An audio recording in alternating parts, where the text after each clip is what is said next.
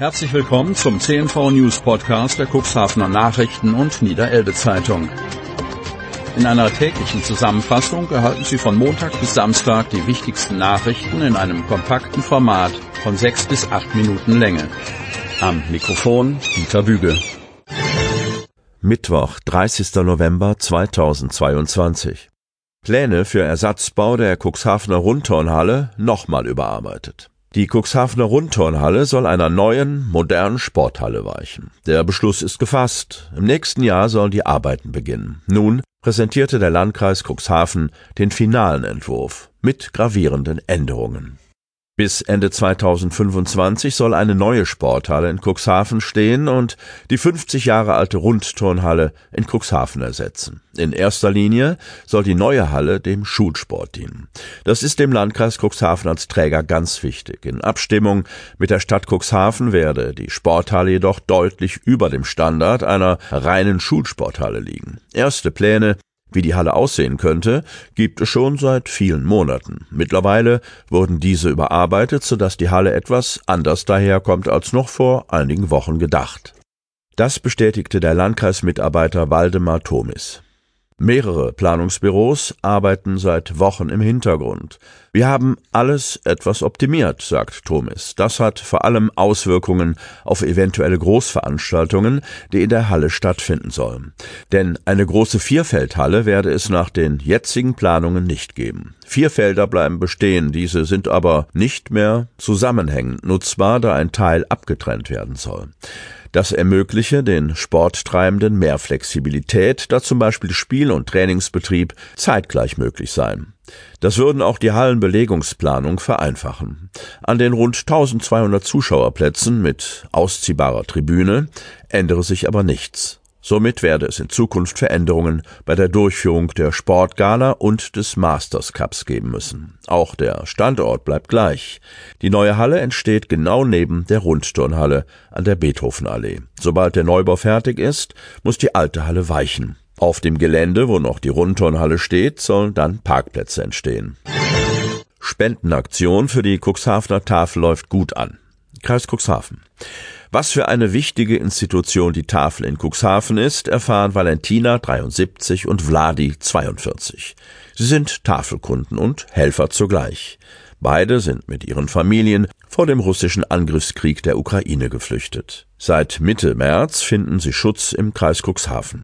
Unser Spendenaufruf im Rahmen unserer CN NEZ Weihnachtsaktion hat nach wenigen Tagen schon viel Anklang gefunden auf das Sonderspendenkonto unserer Weihnachtsaktion CN-NEZ-Leserhelfen sind schon 675 Euro als zweckgebundene Spende für die Tafel in Cuxhaven eingegangen. Noch bis zum 31. Dezember kann an dieses Konto überwiesen werden. Gemälde in der St. Petri-Kirche in Osterbruch hingen jahrzehntelang falsch. Osterbruch. Jahrzehntelang haben sie sich keines Blickes gewürdigt, doch schon bald schauen sich Martin Luther und Philipp Melanchthon wieder versöhnlich in die Augen. Die beiden großformatigen Reformatorengemälde in der Osterbucher Kirche werden umgehängt und damit in ihre ursprüngliche Position gebracht. Das wird für die Gemeindemitglieder der Osterbrucher St. Petri Kirche ein ungewohnter Anblick.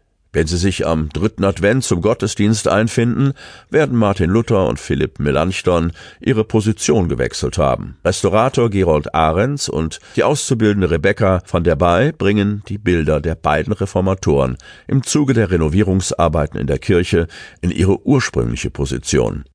Jetzt dürfen sich die beiden Herren wieder anschauen, sagt Gerold Ahrens. Grundschüler in Cuxhaven bleiben ohne Heizung.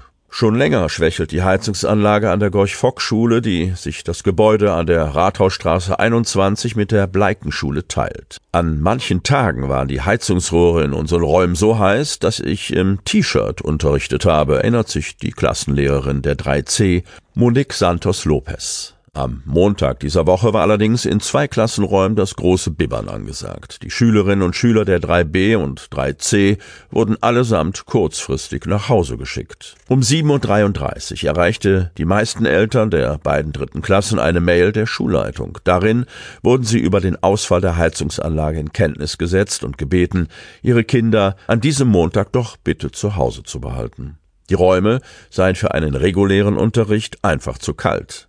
Zu diesem Zeitpunkt waren die meisten meiner Schüler allerdings schon auf dem Weg zur Schule, sagt Monique Santos Lopez. Die Kinder mussten daraufhin wieder von ihren Eltern abgeholt werden. Einige machten sich auch selbst auf den Nachhauseweg, andere nutzten das Angebot der Notbetreuung. In der Stadtverwaltung hatte sich die Abteilung für Gebäudemanagement des Problemfalls angenommen und kurzfristig eine Cuxhavener Fachfirma zur Hilfe gerufen. Wie Marcel Kolbenstädter, der Pressesprecher der Stadt Cuxhaven, auf Anfrage unseres Medienhauses informiert, ist die Zirkulation der Wärmeverteilung defekt. Daher könne der sogenannte Steigstrang nicht mit Wärme versorgt werden. Von diesem misslichen Umstand seien insgesamt vier übereinanderliegende Räume in dem Schulgebäude betroffen. 25 Jahre Jugendhilfe Kappelmann Fischer. Cuxhaven. Das Dach ist schief und die Fenster sind rund, aber ich komme trotzdem gern.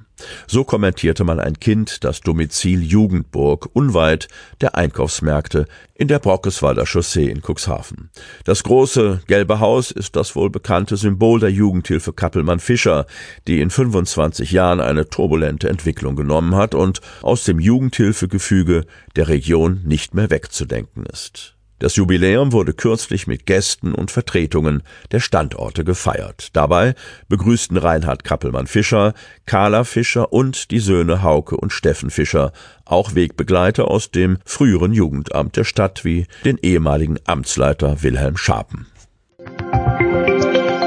Sie hörten den Podcast der CNV Medien. Redaktionsleitung Ulrich Rode und Christoph Käfer. Produktion Win Marketing, Agentur für Text- und Audioproduktion